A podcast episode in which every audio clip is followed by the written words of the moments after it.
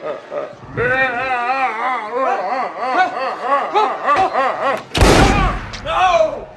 No, no, it's okay. It's okay. I got him.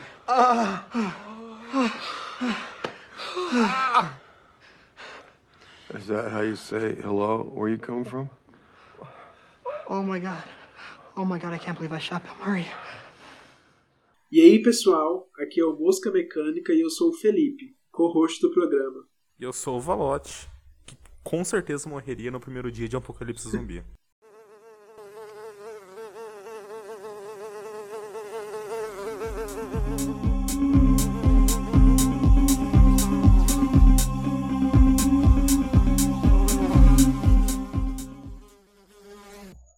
Bem-vinda, bem-vinda ao nosso quarto episódio.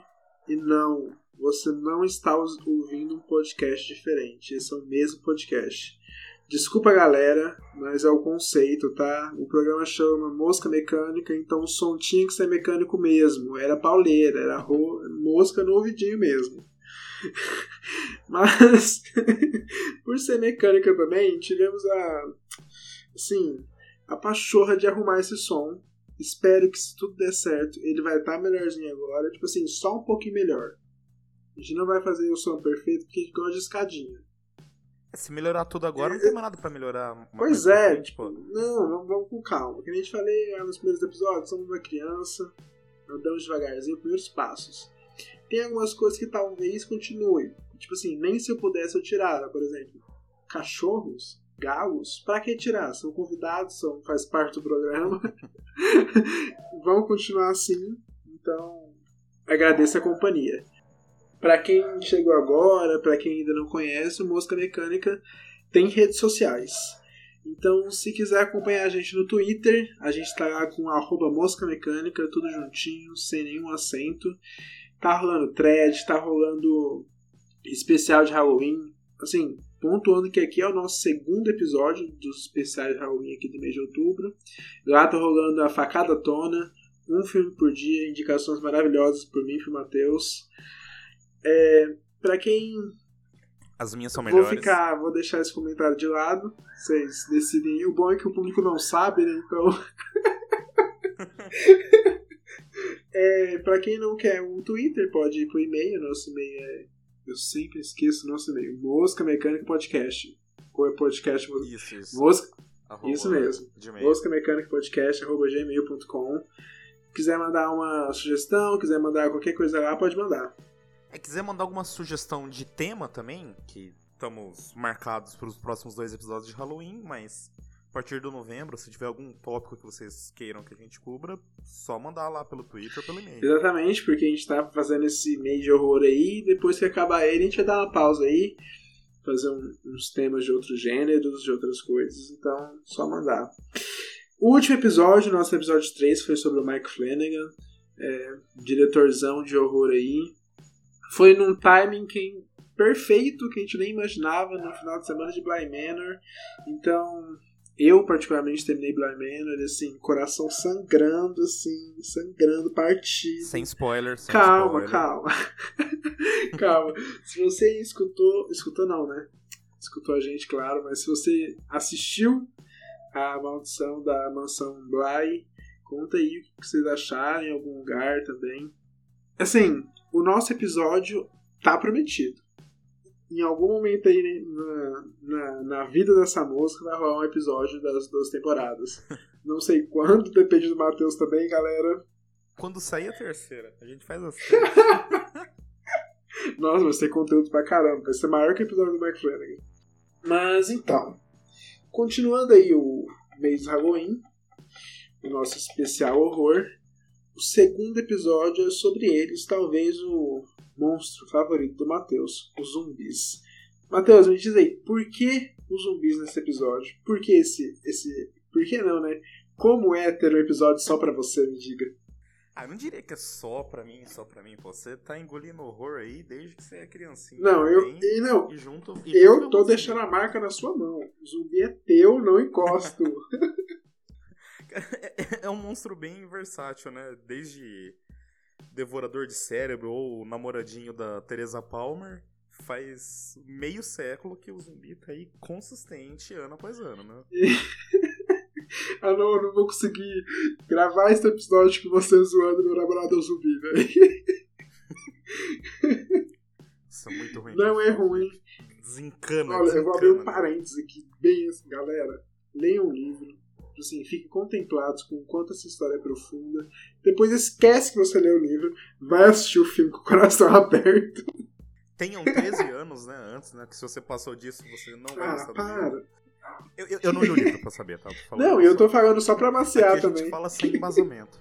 Tô falando só pra maciar também, porque não é das melhores histórias, não. Mas sim, meu, meu namorado é um zumbi tem um um lugarzinho especial assim, no meu coração. Não sei porquê, mas na época eu fiquei tão assim: caramba, então é por isso que eles comem cérebros. Olha que triste. mas assim, aqui nesse episódio, galera, a gente vai fazer um, um apanhado assim do zumbi. Não vai ser só Nicholas Colt apaixonadinho por Teresa Palmer, não. Vai ter todo tipo de zumbi aqui e a gente espera, assim, abordar ao máximo, né? Vamos lá, então. O zumbi, mesmo sendo um monstro já universal, um medo universal, né? Os principais filmes, os principais conteúdos que, pelo menos falando da nossa perspectiva, que a gente consumiu a nossa vida inteira é norte-americano, né? São os filmes norte-americanos. Mas apesar disso se, se se desmembrar bastante entre Estados Unidos e um pouco da Itália e um pouco de filmes espanhóis, tendo filme para todo canto, é bom a gente marcar aqui o que foi esses filmes espanhóis, né, Matheus? Espanhóis não, italianos, Então. né? Especificamente. Italianos. Os filmes espanhóis, eu só sei que eles existem. Tipo, você pegando a- os primeiros filmes lá, eles existem, mas ninguém assistiu eles. Mas os, os italianos que importam, né? Eles que marcavam o território. Ah, sim. É, eles, desde o começo, eles estão fazendo muito filme, às vezes até mais que os, que os americanos, mas é uma bagunça. É um, é um negócio assim. Você não sabe qual é o título certo do filme, você não sabe qual é o áudio que ele foi gravado originalmente. É, às vezes, dentro do mesmo idioma, tem várias mixagens diferentes, várias dublagens diferentes. Assim, toda vez que você vai começar a assistir um filme de zumbi italiano, você passa uns 5 minutos tentando acertar qual é a melhor forma de. de, de- É muito estranho, né? Você, você bota um filme que você fala, nossa, agora eu vou assistir um filme italiano. De repente tá todo mundo falando em inglês, com tons de voz meio estranhos, meio divergentes, de repente brota alguém falando italiano no meio do, do nada. É, é difícil mesmo. Isso acontece também com os faroestes, com os diálogos, né? Que são aqueles slashers italianos. Só que ele é um pouquinho menos bagunça.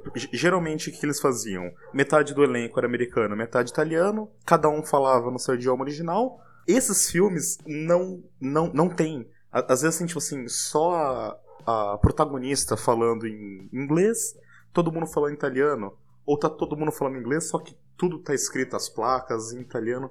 E é, é um inferno. É pra se descobrir como isso funciona, é um inferno, cara. E o- o- os zumbis desses filmes, eles trazem bastante aqueles. Não bastante, né? Mas um pouco daqueles zumbis antes dos clássicos, né? Daqueles zumbis mais é, enraizados em, em ritual, em diferentes culturas, certo?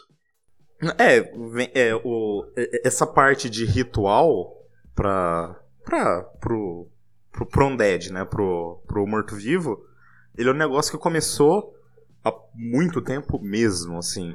assim te- existem relatos de coisas na Grécia Antiga, de, de pessoas colocando um monte de, de, de pedras é, na, na frente da- das tumbas para pro morto não, não sair, porque eles tinham essa crença que eles poderiam sair. E na, na Bíblia tem a história de Lázaro, que é, que é bem famosa. E também todo esse desejo universal de saber o que tem pós-vida, ou o que acontece se alguém levantar dos mortos, né? Tem toda. Mas, mas esse monstro, assim, o, o zumbi mais próximo do, do nosso, começou no Haiti, no século XVII, e tem um, um início bem triste, cara. É um. O, o surgimento do, do, do mito é um negócio bem triste. Que é, surgiu quando, quando a- a- começaram a levar muitos escravos do, do oeste africano pro Haiti. E, era, obviamente, era um lugar que eles odiavam, né?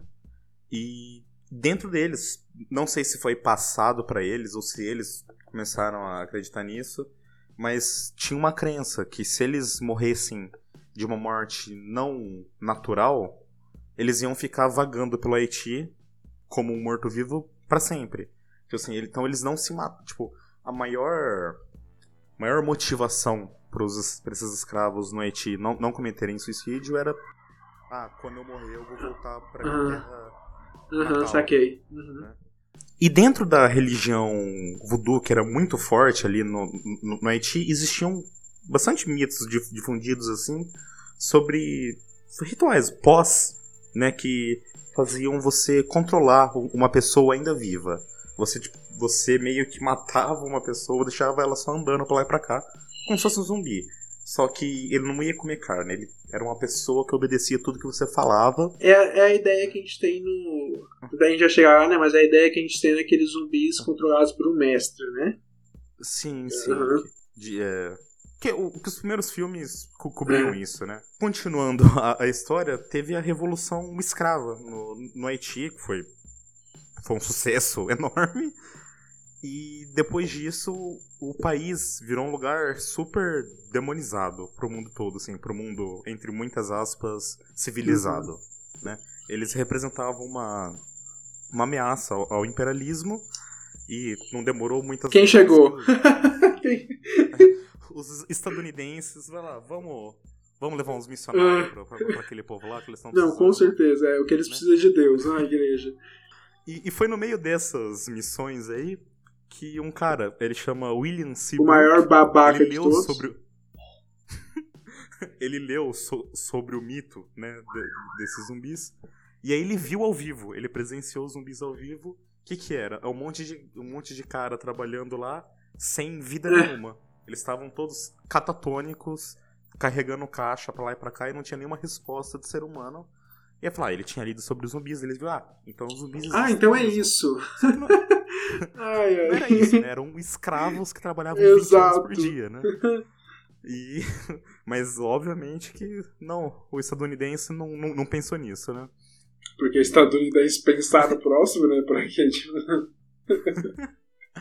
E, e- e uma parte, não sei se engraçado é a palavra certa ou se é trágico, mas uma parte um pouquinho mais leve de todo esse período haitiano é que existem uns casos medicamente comprovados que esses zumbis existem. Tipo, pessoas foram enterradas e acharam elas vivendo, sei lá, como morador de rua ou em um albergue em cidades vizinhas depois de 15 anos, sabe? E tipo, assim, não, aquele é meu irmão, tipo, eu enterrei ele. e o, o, Wes Craven fez um filme meio inspirado nisso, né? Chama The Serpent and the Rainbow, the, the Rainbow que eu não lembro o nome aqui. Já já. a maldição dos mortos-vivos, lógico, é alguma coisa em mortos-vivos. uma, coisa que, uma coisa que a gente sempre tenta fazer no, no, no podcast é falar o nome de tudo em, em Pra português. facilitar, né? né? Pra, pra facilitar, pra, pra, ser, um- pra ser um negócio um pouquinho mais pra, pra gente mesmo. Só que com zumbi vai ficar um pouquinho difícil, porque todos os nomes aqui são os mesmos. Você não sabe diferenciar um sobre o outro. Tipo, sei lá, tá é, é 28 Days Later, tipo, 28 dias depois. Aqui vira Extermínio. Tipo, Trem pra Busan. Né, filme coreano lá. Aqui vira Invasão. É alguma coisa zumbi, alguma coisa mortos-vivos, É. o retorno, a vinda, a ida, a casa, o castelo, a praia. Todos os mortos-vivos, esses são os títulos.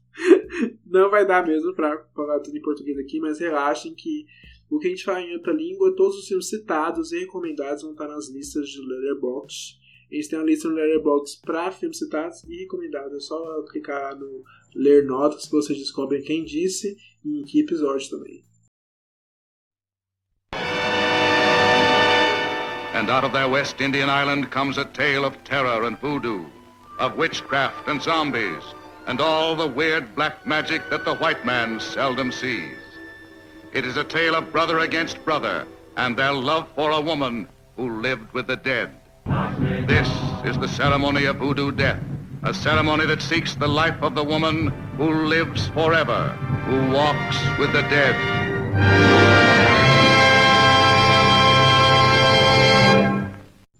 E aí, todo esse rolê de como surgiu na nossa vidinha real o mito do zumbi, isso começou a ser traduzido nas telas, principalmente lá nos Estados Unidos.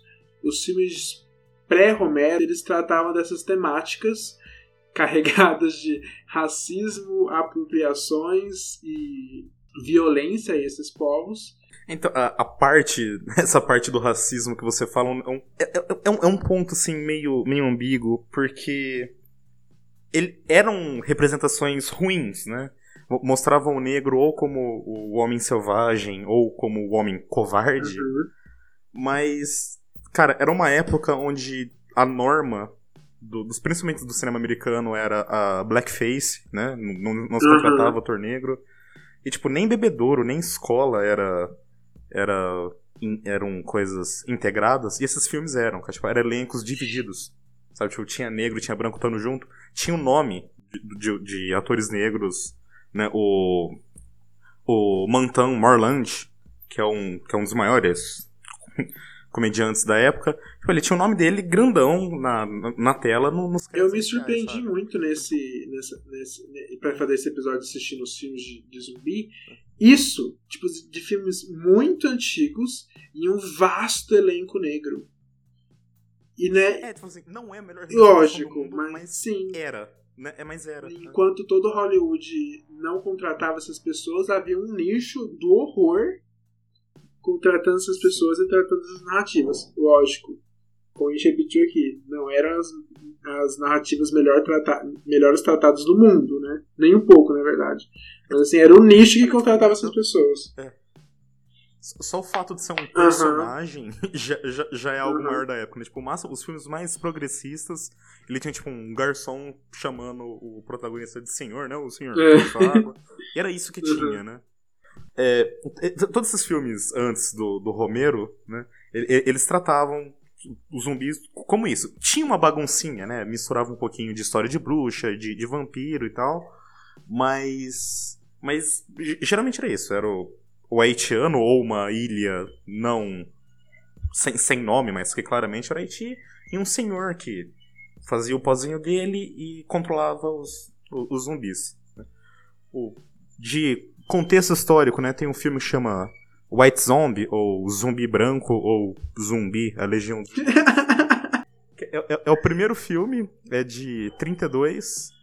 Qualquer racismo à parte, eu acho esse filme um tédio. Eu, eu, acho que ele vale pela, pelo, pelo contexto histórico, né? São monstros que você gosta, saber onde começou uhum. aquilo. É, e, e, e, toda essa parte da, da, da história do zumbi ela, ela meio que morreu, né, depois que o Romero fez a, morte, a Noite dos Mortos Vivos, nessa parte do voodoo.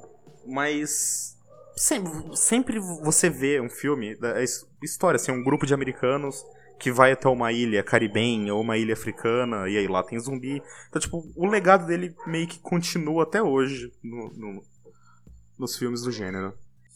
Mas, como todo, todo gênero, subgênero, no cinema e no horror, ele começa a desgastar. E o gênero de zumbi aconteceu a mesma coisa. Quando ele, depois de White Zombie, virou uma pequena febre, ele logo começou a se tornar sátira de si mesmo. E o filme que veio para talvez trazer um pouco das suas origens e, e lembrar dos primeiros filmes foi o I Walked with a Zombie, de 43, que aqui no Brasil é A Morta Viva. Eu adoro esse título. Brasileiros, vamos marcar aqui. que, diferente desses, ele trazia uma, uma, uma abordagem bem mais respeitosa, né? Com, as, é, com esses rituais. Ah, eu acho que esse A Morta Viva, eu acho que é o melhor exemplo. Ele, ele não, não é só o filme que envelheceu melhor dessa época, eu acho que ele é o melhor filme por si só. Né? É, é, é, do mesmo diretor que fez Sangue de Pantera mais, mais pra frente, né? Ele é um cara bem cult, assim, ele é bem, bem progressista, uhum. ele é, né? E. É, eu, eu acho que ele tem uma, uma visão, assim, bem mais respeitosa sobre a religião voodoo.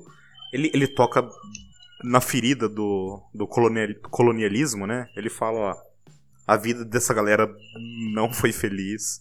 A gente fez uma cagada quando chegou aqui, né? Tipo, ele toca no- nos assuntos. E ele não. É E ele não opta pela sutileza, né? Tem literalmente Não, alguns não. diálogos que discutem isso. Da, por exemplo, da, da, da matriarca lá da, da senhora. Ela fala que ela engana os, ah, os povos porque ela sabe que se disser certa coisa eles vão ter medo de não sei o que que lenda. Que ela fala que ela consegue controlar eles muito bem só com a lábia. Sabe? É um filme até um pouco mais autoconsciente. Mas o que, o que me chamou muita atenção nele quando eu assisti é a cena do ritual. Porque o filme, o filme, o filme gasta Forte, tempo com a cena ritual. Ela não tá de fundo, ela não é só pra personagem vir parar, olhar e depois já seguir com a narrativa. Não, o filme para, pra gente observar ela do início ao fim, e é lindo.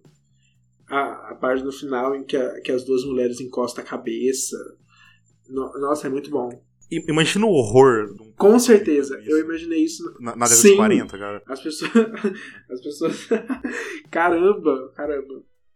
Deve ter sido incrível.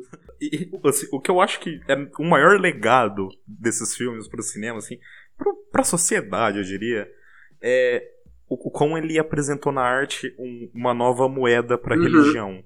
Tipo, a- a- era tudo, é, tipo, tem Deus e tem o diabo, tem o bom e tem o mal. Ele chegou e mostrou, tipo, essa parte da voodoo. Falou, não, tem, tem outras coisas, galera. Tem, tipo, tem um outro continente inteiro aqui que, que não tá nem aí pra sua religião e tem, tipo, não é, às vezes aqui não é nem Deus, Tem nem o diabo. É uma Todo parte. outro pedaço do É. mundo aqui, galera. É. Sim. Mesmo que geralmente vilanizando essa outra parte, né? Mas, mas assim, mostrou. Existe Uhum. um, um terceiro lado, né? Mas esse A Morta Viva, galera, ele é um filme exceção também. Ele não é o. A gente comenta que ele é progressista e que ele aborda algumas coisas de uma maneira mais positiva, mas ele é um filme de 43 ainda. Vamos deixar tudo bem claro aqui. Não é como se a gente visse pessoas negras de mãos dadas em campos e mulheres sendo bem representadas nesses filmes. Não, ainda é uma mocinha perdidamente apaixonada por um cara rico e que a motivação dela é fazer com que a mulher dele, que teoricamente está doente, se cure. Ele, ele é extremamente progressista Exatamente. pra 43, não pra Então, 2020. só pontuar aqui. Hell is overflowing, and Satan is sending his dead to us. Why? Because you have sex out of wedlock. You kill unborn children. You have men on man relations, same sex marriage. How do you think your God will judge you? Well, friends, now we know.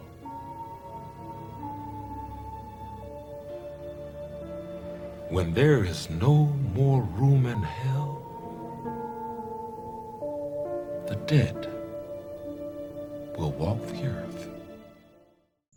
Aí chegou Romero. Mas antes que a gente comente sobre o cara que moldou o zumbi como a gente conhece, a gente vai falar o que as nossas relações com os zumbis, né? E o que esse zumbi representa para o mundo. Quais são as suas simbologias, quais são os seus possíveis significados. Matheus, o- mais uma vez, o porquê este episódio aqui está nas suas mãos, o porquê o zumbi faz tanta parte da sua vida. É, Cara, é, é, um, é uma paixãozinha desde criança, é um negócio que me, ater- que me aterroriza desde sempre. E. E, no geral, eu acho que é, é pelo o medo da perda de identidade. Né? Assim, a, a criancinha mais isolada, ela, ela sempre. Ah, não, é, eu, eu, não, eu não tô no grupinho popular, mas eu ouço música eu leio o livro melhor que todo mundo, eu. Aí esse, esse pavor de perder a sua identidade, perder o seu cérebro, é um negócio assim que.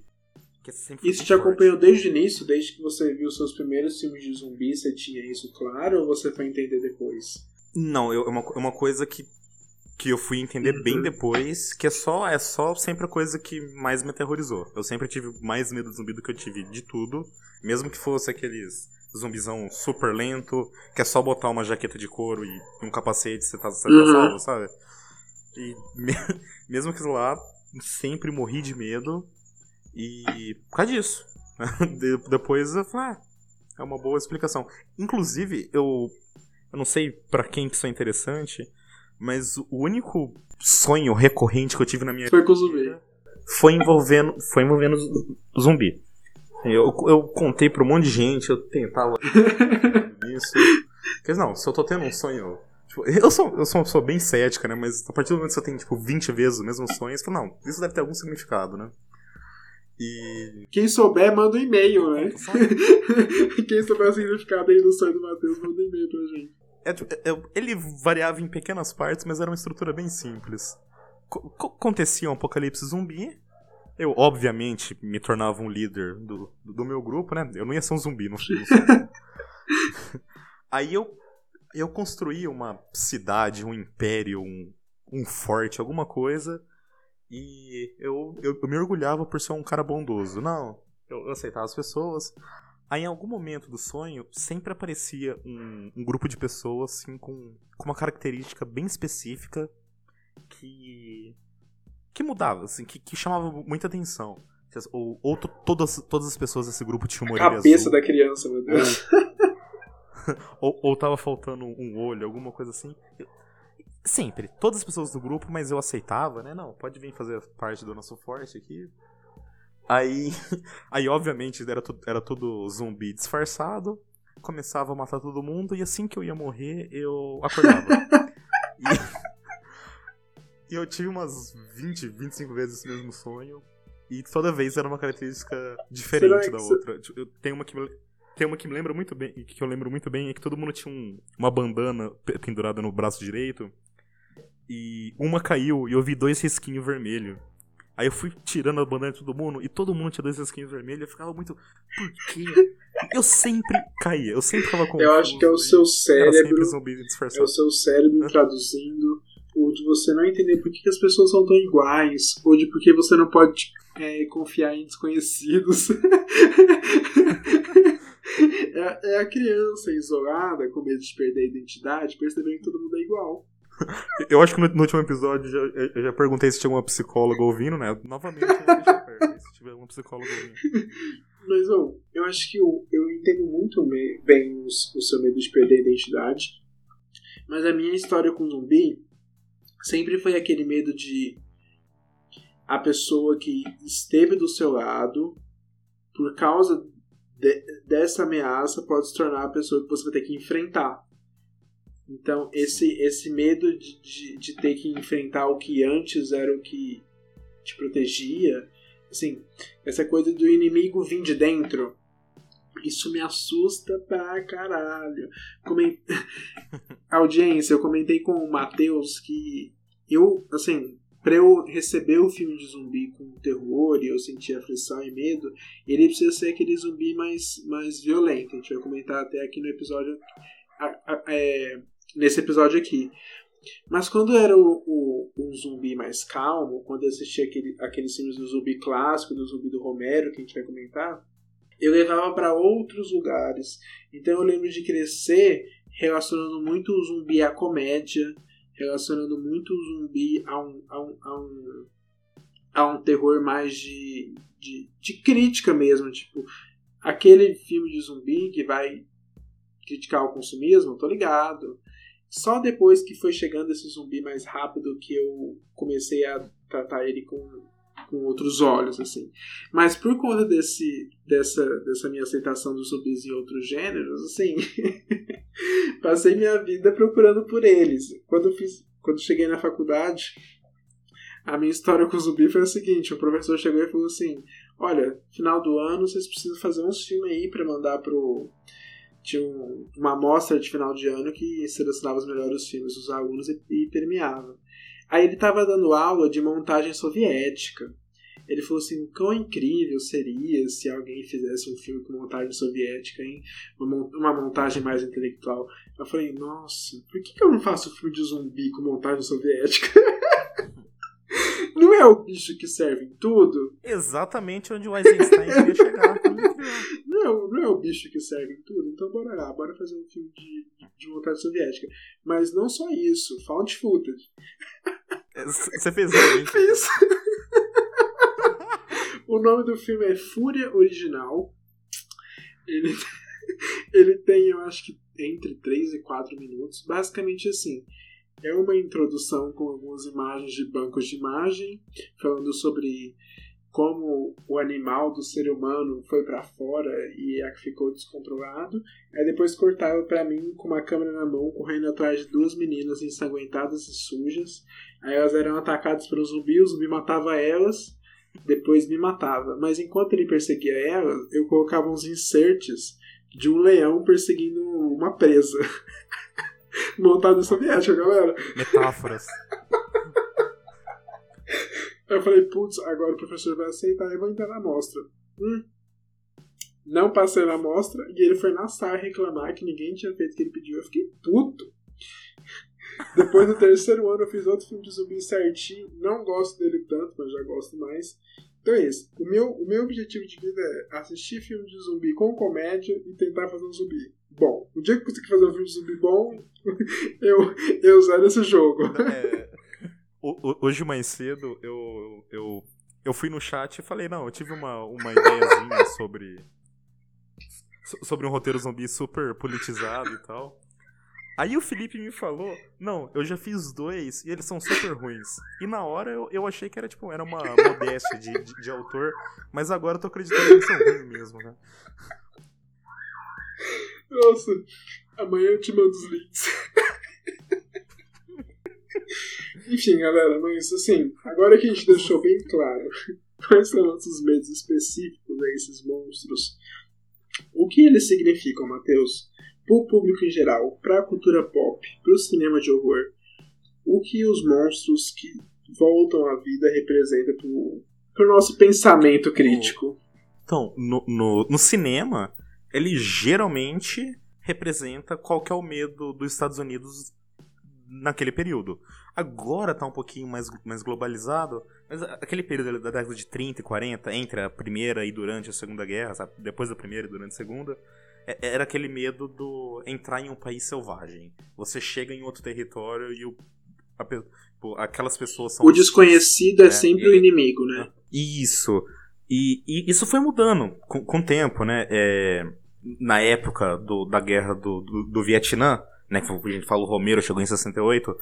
Ali, ali- o, o pós-guerra, a, a década de 50 e comecinho de 60, teve aquele medo, nu- aquele medo do comunismo, o medo vermelho que é, que é chamado, né? O medo de uma bomba nu- nuclear.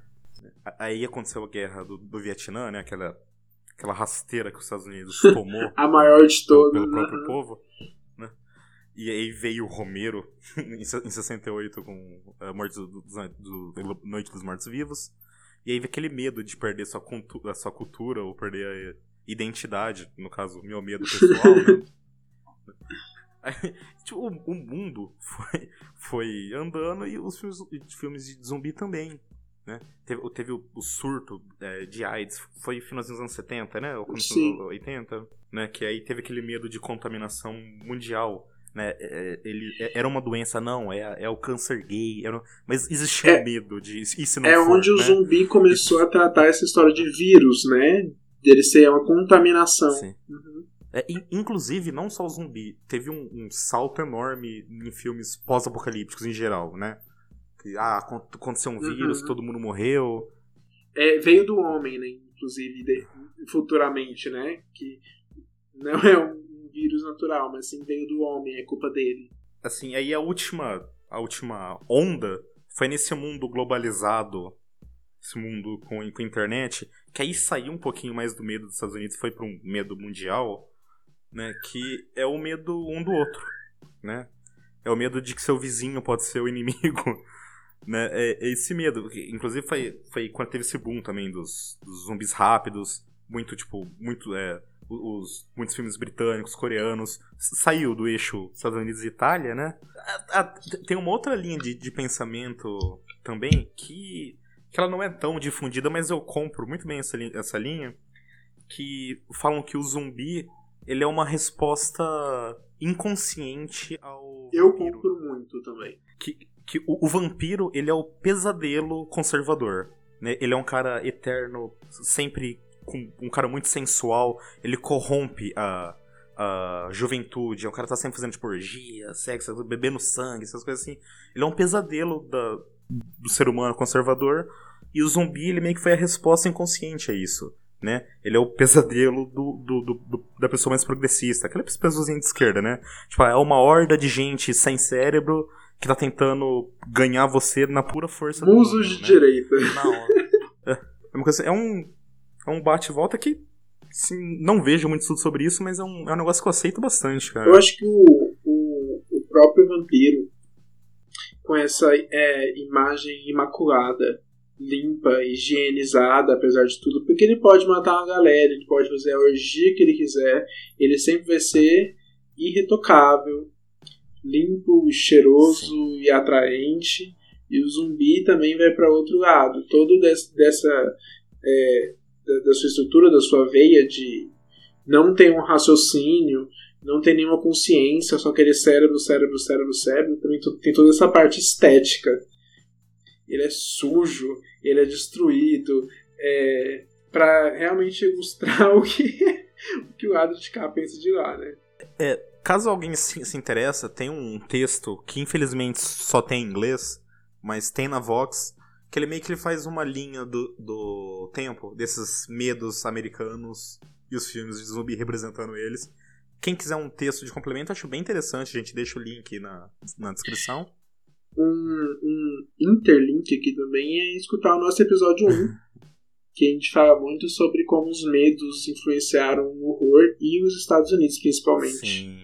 Então se liguem lá se você não escutou. Well, you used to really be scared here. Johnny, You're still afraid. stop it now. I mean it. They're coming to get you, Barbara. Stop it. You're ignorant. They're coming for you, Barbara. Stop it. You're acting like a child. They're coming for you. Então, o, o Romero, pra, pra quem já tá nervoso de ouvir a gente falar tantas vezes o nome, ele é basicamente quem criou esse zumbi Papai. moderno. É o papai. Lá em 68, ele criou a Noite dos Mortos-Vivos. E lá não, não era zumbi ainda, né? Não chamava de zumbi ainda, era. Não, Ele, ele chamava de, É, de, de Ghoul, ghouls. Ghoul, né? Esse cara que sai, sai lento, arrastando o braço eh, e querendo comer carne. Foi ali que foi criado.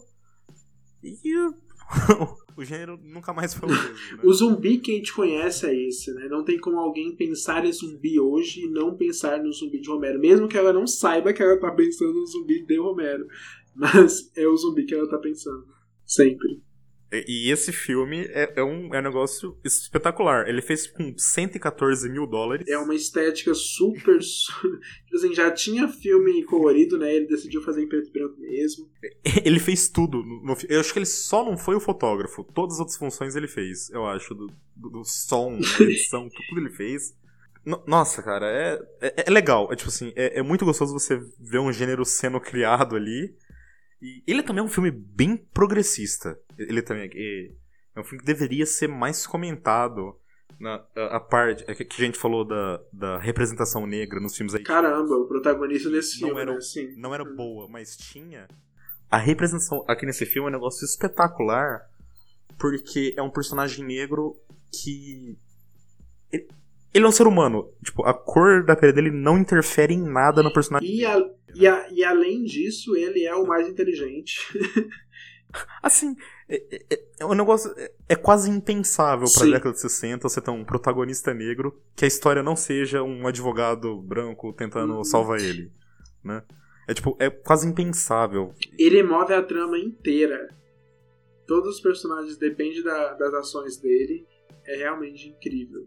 Militância à parte, você liga ou não pra isso, é um puta filme. É é uma puta trilogia, né? Os três filmes que ele fez no. Muito bem fez, né? pontuadas em seus tempos, assim.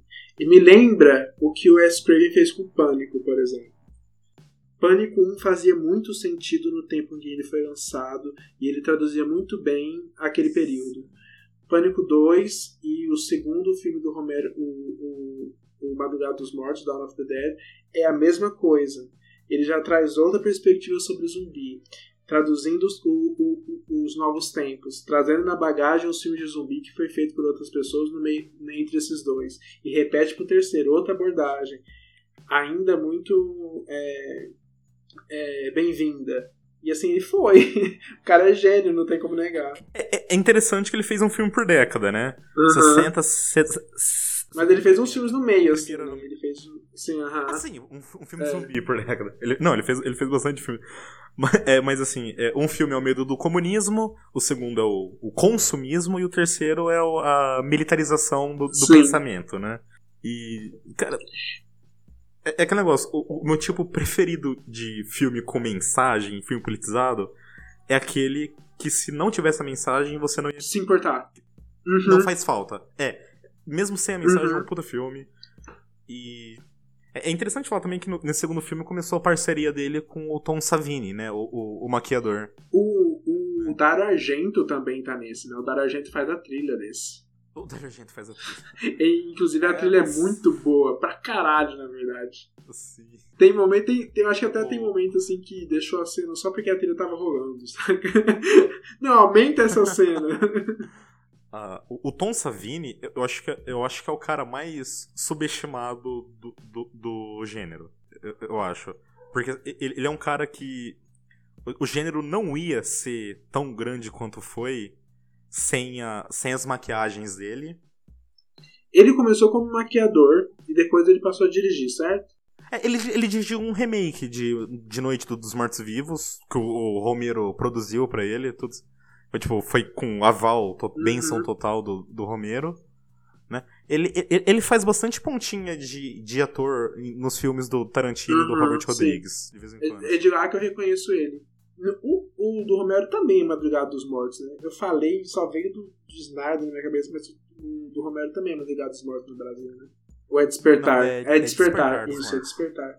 Despertar dos Mortos, o segundo do Romero. Aí na outra década ele lançou o terceiro, que é o. Eu acho que é o que divide a galera. Porque eu vejo uma galera não gostando nada dele e outras pessoas preferindo ele como o melhor da trilogia. Eu ainda não decidi. Acho que é um filme que a primeira metade dele realmente ele é diferente. É, nem parece tanto assim Romero. Porque os dois primeiros filmes eles são muito bem ritmados, assim, rápidos. Acontece muita coisa uma atrás, da, uma atrás da outra. E o terceiro parece que ele é mais devagar, mas ele explode na segunda metade, assim. É o maior banho de sangue. Nossa, é uma delícia. É zumbi matando um monte de, de militar, tem coisa melhor que isso. Arrancando cabeça de Eu- militar. Ah, eu, eu gosto dos três filmes, mas acho que se eu tivesse que escolher um preferido seria o, o Despertar dos Mortos, o- o do shopping. Mas eu com certeza acho que o Dia dos Mortos, o terceiro, ele tem mais momentos. Ele tem muitas. Ele tem mais E cenas. tem o boas. Bub, né? E, e tem o Bub. Tipo, nossa. Pra quem não sabe, o Bub é o zumbi que está ilustrando a nossa capa desse episódio. Ele é uma graça. ele é uma graça. Pouca gente sabe, mas o Romero ele fez uma segunda trilogia nos anos 2000, né? Que não, não tem a mesma qualidade. Não, assim, ele. Mas, mas são bons filmes. São, são três filmes, assim, de ok. Ele explora bastante, né? Tem found footage no meio. Ah, tem. Ele. Eu, eu acho que ele se perdeu um pouquinho ne- nessa. Essa parte. Ele quer passar uma mensagem, só que ele perde um pouquinho da sutileza que ele, tive, que ele teve na, na trilogia original. Ele desce além, eu acho que acaba passando um pouquinho na frente do, do filme às vezes. Mas, novamente, mais três filmes divertidos aí, feito pelo mestre do, do gênero. What's your name again? Yeah. Nagi.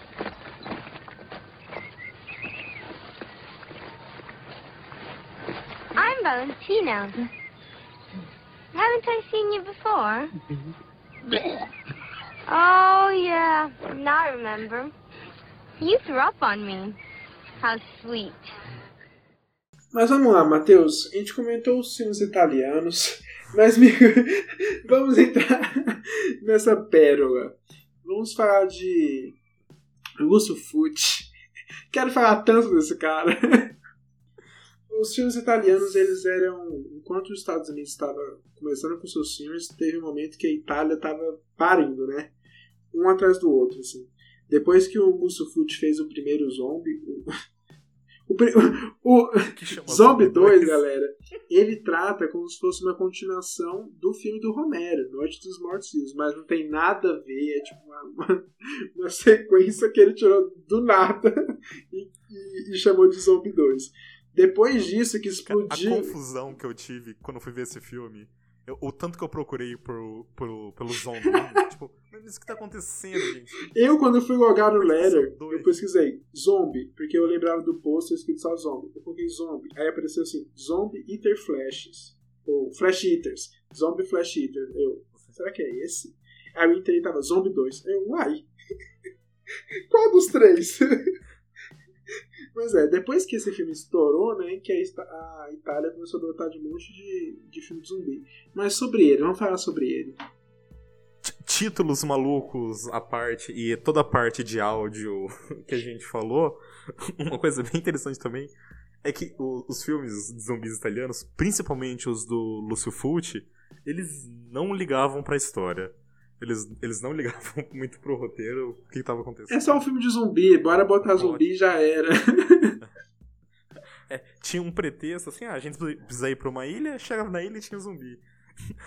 Tem uma cena desse filme que vai ficar queimado na, na minha cabeça para sempre.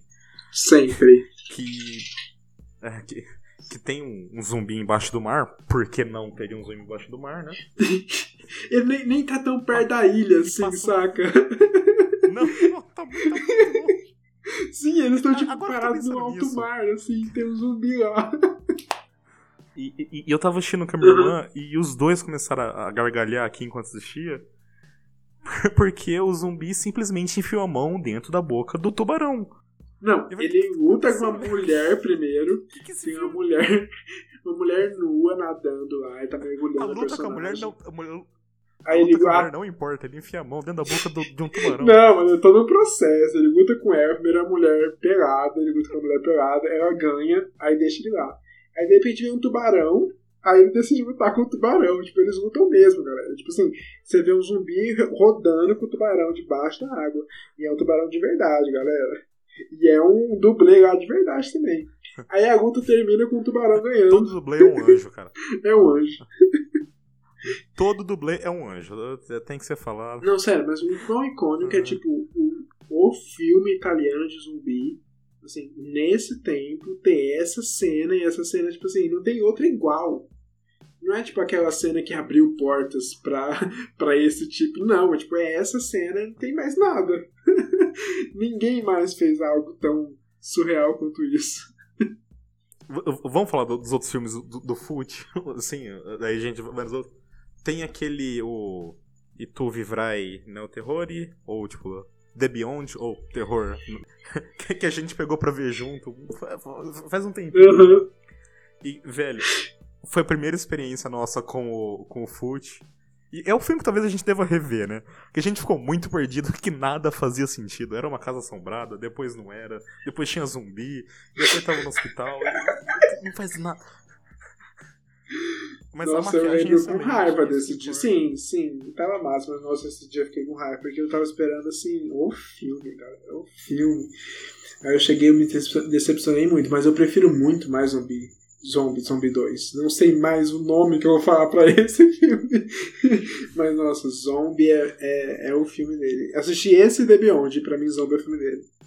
É, tem, tem, cada filme dele que eu tô vendo, eu tô gostando mais. Tem um, tem um, um terceiro, é, é, chama é, Power Anela Cita, Day Morte Vivente, ou City of the Living Dead, ou Pavor na Cidade dos Zumbis, que é o filme que ele resolveu fazer uma história. O filme tem uma história, tem, tem uma mulher fazendo uma sessão espírita e ela tem uma visão de uma cidade que foi construída na, nas ruínas de, de, de Salem, e as pessoas e os mortos vão começar a, a reviver lá. E os zumbis são muito diferentes né, é, aqui nesse filme. Tem zumbi que se, que se teletransporta. Nossa! Tem zumbi que se teletransporta. é o zumbi X-Men. Tem, é, tem, tem, tem, tem zumbi que começa a olhar pra vítima e ele não precisa nem comer ela, ela começa a cuspir todos os órgãos dela. É, é, Tem um filme. Não. tem- um filme italiano que a gente, que a gente vai, vai deixar pro finalzinho pra falar dele, que ele é incrível. Qual? Mas. Mas. Mas. mas te- hã? Qual o filme? O. Delamore. Ah, Delamore- ah é, né? É, ele é italiano, viajei. Sim. Não é porque ele é falado em inglês. E, e fora do. E, e fora desses filmes do, do tem, tem um filme interessante da década de 70, o diretor chama Jorge Grau, que chama No Profanar é o Sonho de los Muertos, ou Let Sleeping Corpses Lie, ou The Living Dead at Manchester Morgue, ou. Vai, vai continuar isso. Né, Aqui no Brasil ele chama se Deve Profanar o Sono dos Mortos. E, e vida que segue. É, o áudio dele é em inglês, eu acho, eu achei em inglês pelo menos, e parecia certo com a boca dos atores. E ele mistura umas mitologias be- bem interessantes também, tipo, os zumbis não, não aparecem em fotos, né, co- co- como, os, como os vampiros, é, tem uma mistura de radiação e tal, e aquele apreço técnico que os filmes italianos de zumbis sempre têm, né, só um filme pra fugir um pouquinho do, do Fult. Aí, ó. Itália percursora, rainha dos zumbis. Eu, eu, tipo assim, se eu não soubesse disso, alguém me falasse, eu não ia acreditar muito, não, mas é, velho. So, what's the plan? Right. We take Pete's car, we drive over to Mum's, we go in, take care of Philip. I'm so sorry, Philip. Then we grab Mum, we go over to Liz's place, hole up, have a cup of tea, and wait for all this to blow over. Depois aí que a gente compreendeu de onde o zumbi vem, pra onde ele foi, pra que lado ele foi, vamos tentar aqui abordar quais formas, formatos esses filmes tomaram, né? E talvez a maior característica de um filme de zumbi sempre foi a violência, né? Como o Dor, o Dor, o Dor é ótimo. Como o Gore foi retratado na tela. Então, Matheus, como você acha que esses filmes mais violentos de zumbi funcionam? Ah, cara, chegou a época que, que virou bagunça, né? Que, que os americanos resolveram copiar os italianos. Vamos virar bagunça nisso aqui também.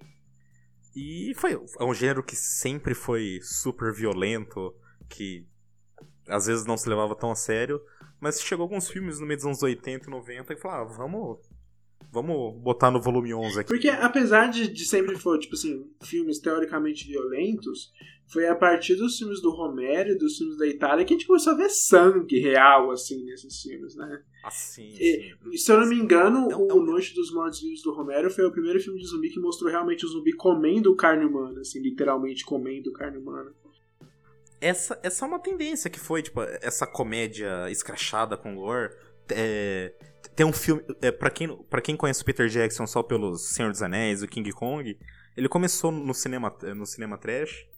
E ele fez um filme que chama Fome Animal. Que. Velho. Eu não consigo explicar o tanto de gore que esse filme tem.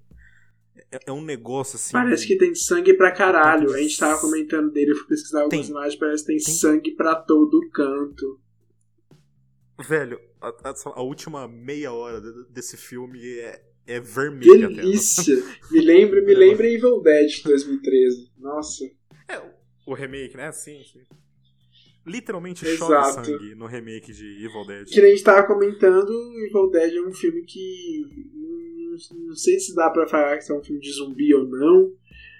Porque, como a gente comentou no começo do episódio, o zumbi ele se dissolveu de uma forma tão grandiosa em outros gêneros que ele aparece como coadjuvante em alguns filmes, só como motor do próprio monstro.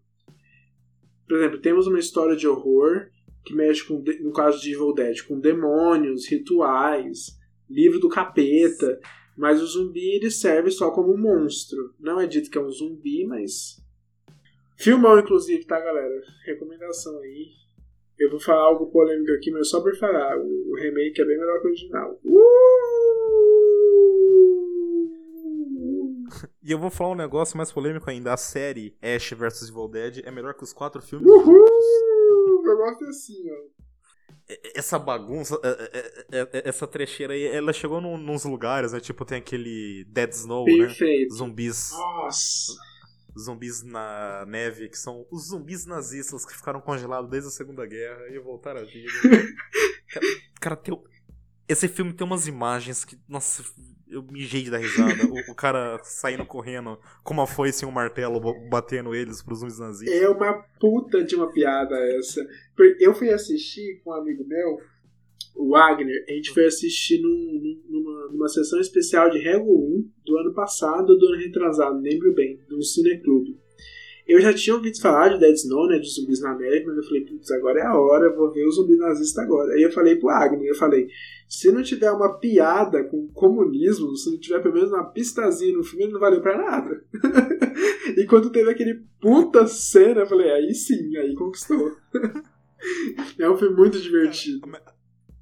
Já puxando aqui, apesar do, do, do trash, do gore, da violência ser essencial ao monstro, a um zumbi, tanto a, a sua parte de conteúdo mesmo, assim, o que ele representa, né? O que são esses monstros que vão comer os cérebros. Então ele precisa, tipo, atravessar a nossa carne, assim, abrir nossos corpos. Então a, a violência sempre dependeu dele, mas como a comédia também sempre foi uma grande aliada dessas histórias, né? Tipo assim, todos os, os, os, os exemplos que a gente cita aqui assim, falando sério, real mesmo, é dificílimo tu pegar um filme de zumbi que não tem alívio cômico. Assim, tirando os filmes de zumbi rápido, os filmes, os Resident Evil da vida, todo filme de zumbi vai pegar uma veia cômica. Eu acho isso que é extremamente bem-vindo. Eu acho que a gente pode falar de alguns exemplos, né? de, de zumbis na comédia. É, é, um lado cômico, às vezes, até com menos gore que, que o comum, né? É, é o que foca mais na, na, comédia mesmo, né? Tem Sim. O, uhum. Talvez o melhor de o, talvez o melhor de todos seja o do Edgar Wright, né? O Todo Mundo Quase Morto, ou o Shaun of the um Dead. clássico, né?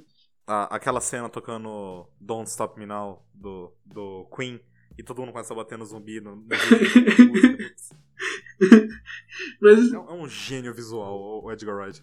Acho que o principal filho de todo mundo quase morto desse é o Zumbilândia, né? O... É como se todo mundo quase morto fosse do lado da Grã-Bretanha, da Inglaterra, e o Zumbilândia fosse o filho norte-americano dele. Na cara que é norte-americano, né? Porque a, a sequência a gente não, não é muito animado com ela, não, mas tem a Zoe Dutch, né? Então já tá perfeito. Nossa, cara, outra coisa que eu tava falando no, no chat hoje mais cedo. Tem no mínimo três atrizes que foram indicadas para melhor atriz coadjuvante no Oscar desse ano, inclusive a que ganhou, que eu trocaria tranquilamente pela Zoe Dutch em Zumbilândia 2. Cara, ela tá hilária. Ela tá hilária. Ela, ela é dona Nossa. da melhor piada do filme. Aquela piada do Uber que ela faz dentro do carro é genial. Mas essa parte de comédia, Matheus, principalmente hum. nas últimas duas décadas, surgiram filmes muito leves. Assim, aproveitando de outros gêneros mesmo. Teve até musical com zumbi. Tem Ana e o Apocalipse, né, que é uma mistura de Glee com thriller do Michael Jackson, não sei. Não, é, cara, é, é uma mistura de, de Shaun of the Dead com La La Land. O filme foi vendido assim também, né? E, e, e, quando eu vi o material promocional vendendo assim, eu falei, ah, são filmes conhecidos. Aproveitou. Vamos né? vender assim. Mas, mas é realmente isso. É realmente isso. O filme tem a mesma estrutura que La La Land. Tipo, ele vira aquela chave dramática do nada e fica 30 minutos sem música. Na mesma época também, por ali, teve Pequeno, Pequenos Monstros no Brasil, acho, né? Que é Monsters, um filme protagonizado pelo Isso. Peter Nyong'o, que é uma professora de umas crianças, sei lá, da primeira série, da, da creche, não sei. Leva eles para um passeio e brotam os zumbis. Teve o Meu Namorado é um Zumbi, que foi um, um filme até de sucesso lá em 2013 comentamos dele aqui no começo do episódio também. Teve Zumbilândia 1 e 2. Começou a, a brotar alguns filmes é, derivados para streaming, assim, teve, esse ano teve o Alive, né? Hashtag Alive, que não é bem comédia, mas tem os seus alívios cômicos, né? Lado, Uhum. né? Mas o, a comédia no zumbi, né, tá, tá em todas as suas fases. Tem alguns específicos dos anos 80, dos anos 90, que não vamos comentar aqui porque nós vamos recomendar lá no final, para não ficar repetido, mas são dois belíssimos filmes. Mas, para finalizar a comédia com o zumbi, como não falar de Bill Murray em Zumbilândia, né, Matheus? Cara, é o, é o melhor é cameo, né? Ou participação especial de um ator na história do cinema. Se você não. Se, peraí, se você conhece o Matheus, você deve estar acostumado, mas se você não conhece, é assim. Geralmente brota um, ah, é o melhor da história, é o melhor da década, assim mesmo. Só relevem, tá, galera? Relevem. Pode continuar, amigo. É uma coisa super específica. Melhor participação especial. Não, não, tudo bem. Continua. E se não é a melhor, é a segunda melhor. Porque teve o Matt Damon em Eurotrip, que ele Ai, chega Deus cantando céu. Score do Zenon. Não, mas, ó, aquela cena do, do, do, do- Bill Murray ficou marcada pra sempre, né, cara? É uma, é, é uma piada que eu tava com medo deles repetirem no segundo filme, mas a cena com o Bill Murray no segundo filme ainda é boa.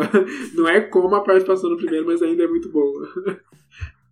Mas aí, eu acho que talvez a grande mudança do zumbi pós anos 2000, assim, foi que eles ganharam velocidade, né? Os bichos ficam rápido, galera. Agora não é só dar uns empurrãozinhos, não. Agora eles são violentos. Eles vão correr igual Zen Bolt atrás de vocês. Mas e quais são os filmes que destacam nesses, Matheus? Dos mais notáveis, assim, tem o, o, o Extermínio do Danny Boyle, né? 28 Days Dá uma Later. acordada no gênero, né? Sim, sim. o... Ele foi um filme. é, ele foi o filme talvez que melhor usou a câmera digital, né? Na história do cinema. Ai, meu Deus. Não, é, ele, ele, tipo, eu digo melhor porque ele teve um uso esperto, né? Porque a imagem ficou uma bosta, né? A, a qualidade da imagem é muito ruim, mas assim, ele com pouco dinheiro ele conseguiu deixar Londres deserta. Né? Ele filmava de quadra em quadra de 20 em 20 minutos, né? Usando essas câmeras digitais em vários lugares, ele só esperava a povo ficar vazia e gravava. Ele conseguiu deixar Londres deserta por um preço barato. Um filme incrível. O, o Killian Murphy matando todo mundo é, é o- tudo que eu pedi. O 2 pra ele. também é ótimo, que é o 28 dois semanas é depois, né? Extermínio 2. Também, nossa, é pesadíssimo. O primeiro já é pesado, mas o 2, assim, se você nunca viu, assim, prepara o coração mesmo. Mas assim, no mesmo ano de Extermínio saiu o que trouxe o zumbi pra ação, né? Que foi Resident Evil. Tudo bem, galera. Levanta as mãos pro alto. Admito. Não é um dos melhores filmes do mundo, mas eu amo. Faz parte, assim, assim intrínseco à minha infância. Eu- o meu caráter é assim por causa de Resident Evil. Então imagina como é o meu caráter. mas o primeiro filme é muito bom. Você gosta do primeiro filme, pelo menos? Não, eu, eu, eu acho ok, okzinho o primeiro filme e é, é o quinto filme, né? Que, que é uma Sim. simulação. É, eu, eu- acho que são dois filmes oks, o primeiro e o quinto, mas no geral. Nossa, o primeiro eu acho ele muito estiloso. Todo aquele rolê da, do vestido da hélice. A cena que me fez bissexual, que foi quando ela correu nas paredes e chutou o cachorro zumbi. Que cena maravilhosa. A cena da Michelle Rodrigues virando zumbi. O, a luta final com, com, com o bichinho lá que eu esqueci o nome lá, que não é zumbi, mas é monstro. Massa também. Aí chega Resident Evil 2 e é um filmão de ação. A Alice agora anda de moto e atravessa igrejas, vi- vidraças de igrejas. Luta mais uma vez com cachorros e mais bichos que arrastam no chão. E agora luta com zumbis vindo diretamente do cemitério. Algo que no primeiro não tinha. Então já percebi que Resident Evil já abraça o clássico. O segundo filme já. Mas depois realmente vira bagunça. O 4 e o 5 tem umas escolhas estéticas boas, bem boas na verdade.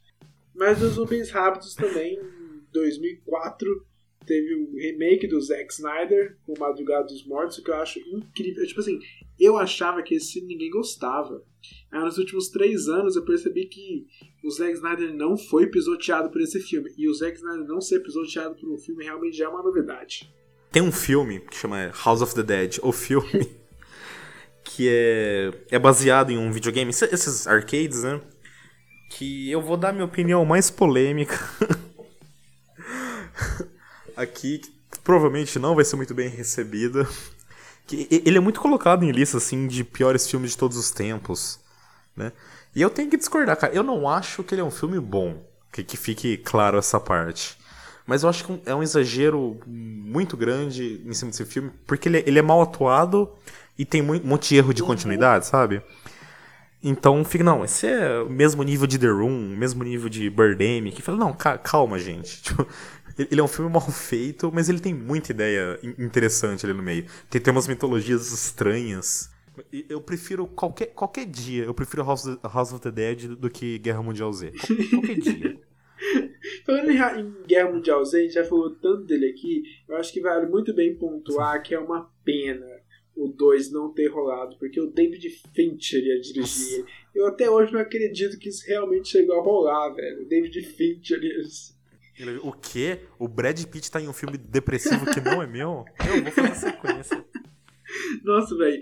Imagina o quão seria massa o David Fincher mexer com zumbi ainda rápido daquele jeito. Mas de filmes trecheira, de filmes comédias pro zumbi rápido, tem alguns filmes que eles se destacam apenas por levar por caminhos mais inovadores, né? sim, sim, aqueles filmes bem únicos, né? Alguns aqui a gente também vai comentar lá no final nas recomendações, mas a gente tem outros aqui. Um que eu e o Matheus assistimos junto também esse ano e foi uma surpresa para ambos, foi o Pontypool, um filme de 2008 dirigido pelo Bruce McDonald, que é do caralho, né, velho? Ah, assim, é, tem um filme novo aí que é a Vastidão da, da Noite, que está sendo bem, bem falado nesse ano, né? Que, que dá pra traçar um paralelo Sim. bem razoável, né? É um, é, é um filme de zumbi, assim, que ele explora, sei lá, o poder da comunicação, o poder do som, da, das palavras. E ele se passa todo dentro de uma estação de rádio. E é um negócio muito, muito diferenciado que eu. Nossa, todo mundo acho que deveria assistir. É uma, uma experiência bem Peraí. assim. ah. Tá querendo tossir. Isso, pronto. e o que eu curti mais então, tipo, realmente é como o, a, o zumbi funciona. A maneira que ele funciona, assim. É, é difícil. Ah, sim, sim. É, é, é, comum ver zumbis em outros contextos, em contextos inovadores, mas como ele funciona, como ele responde, como ele se comporta, é muito difícil de ver, né? Sim, alguns zumbis se destacam no cinema, mas. E além desse Ponte Bull, também tem um filme francês, que é, aqui no Brasil é A Noite que Devorou o Mundo, que eu particularmente adoro.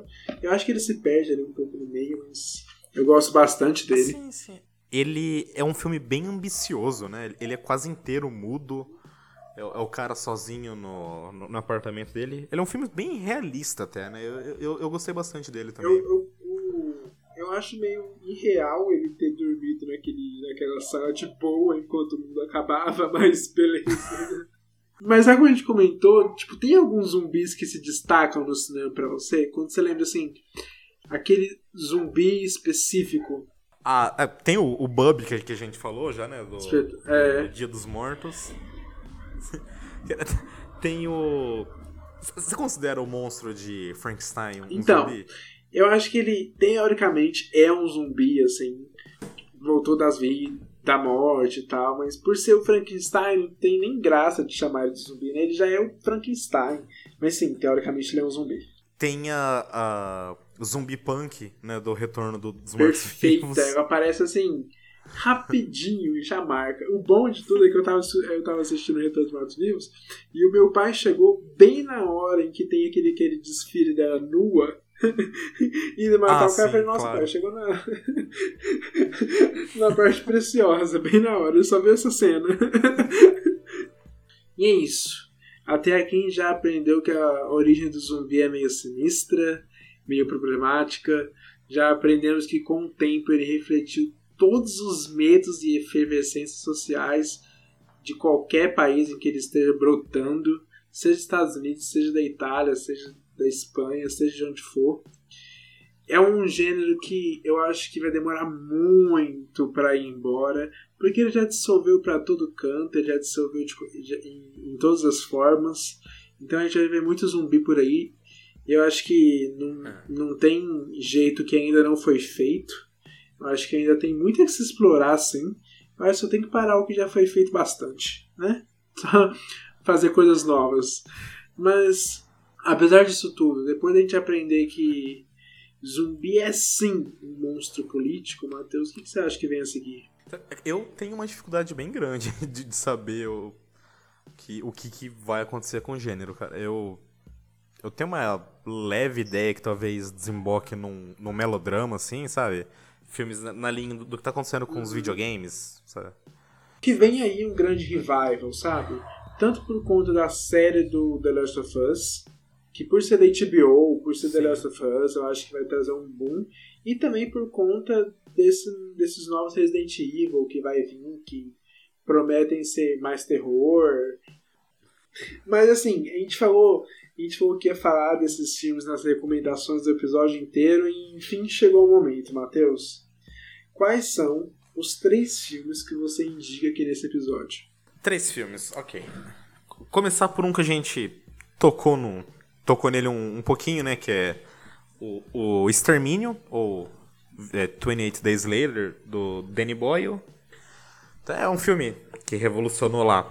Também já falado par- por parte da câmera digital. E é um filme super dramático. Tem o Killian Murphy, assim. a- a- eu eu adoro que o filme já abre com a câmera descendo no, no, no- no pinto dele, né? É a primeira cena. É uma câmera no, no alto que vai descendo. assim. E, e é a transformação dele num, numa, de um magrelinho no, Rambo, né? O. O meu segundo filme seria O melhor filme de todos. Pelo Amor. Pelo Amor e Pela Morte. O Dell'Amore e Della Morte, ou Cemetery Man. É um filme italiano de 94, de Michel Soavi. Apesar de chamar Michel, é, é homem. É. É quase indescritível, mas ele é um filme extremamente sensual. Galera, sensual pra caralho, tá? Não é um filme sensual, não. Tipo assim, espera filme. Espera a cena que você encontrar ele num filme daqueles pornô soft na Band, mas com mais peitos que aquilo. Ele é cheio de cenas marcantes, né? Tem o beijo dos dois com o rosto cobrido, coberto por panos, assim. Ele, ele é cheio de, de significado. Né? Ele, ele desbanda para um lado surreal e existencialista.